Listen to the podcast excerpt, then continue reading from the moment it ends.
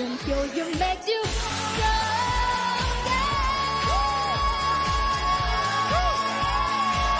What doesn't kill you makes you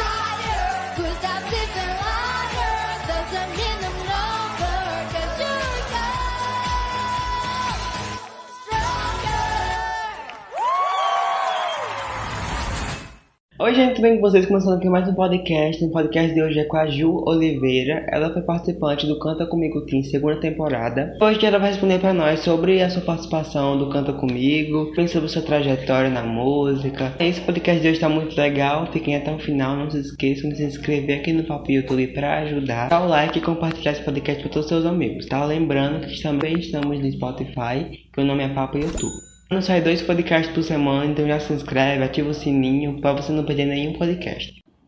Oi, gente, tudo bem? Eu sou a Júlia Oliveira, eu tenho 15 anos e participei da segunda temporada do Canta Comigo Team.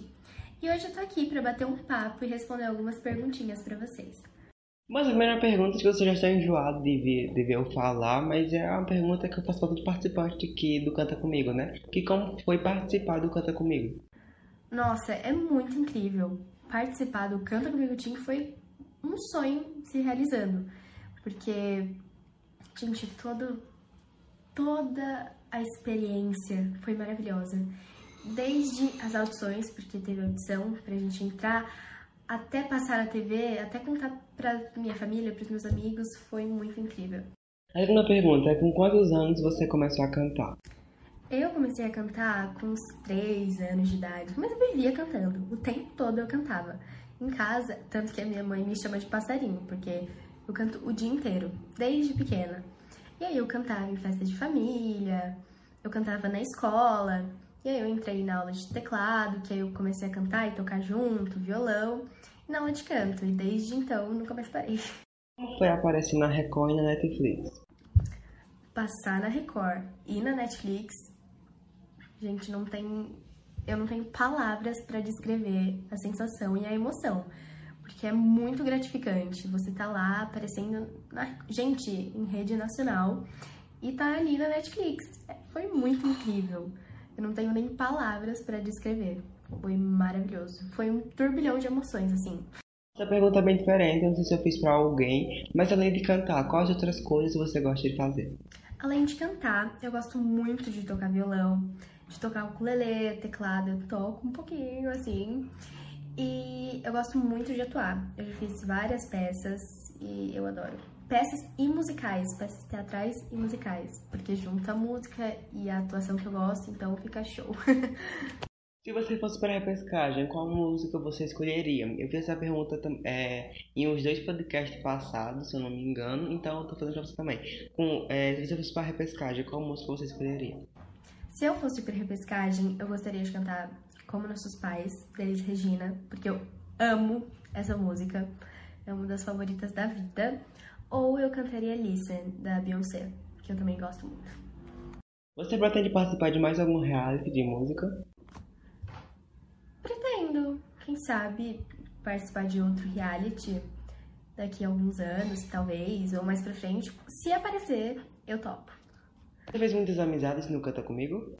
Gente, eu conheci uma galera, na alguns participantes nos bastidores, que a gente ficou amigo e a gente fez um clipe junto, a gente já se encontrou fora das gravações do Canta.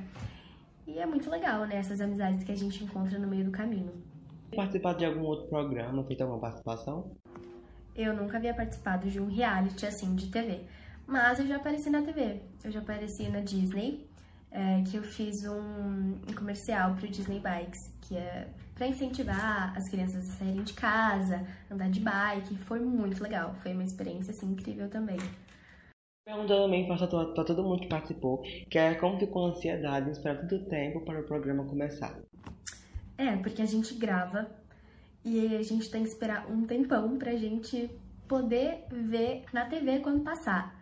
Então dá uma ansiedadezinha, mas foi muito legal. Quando eu vi foi incrível, assim. Ai, tô na TV, mãe.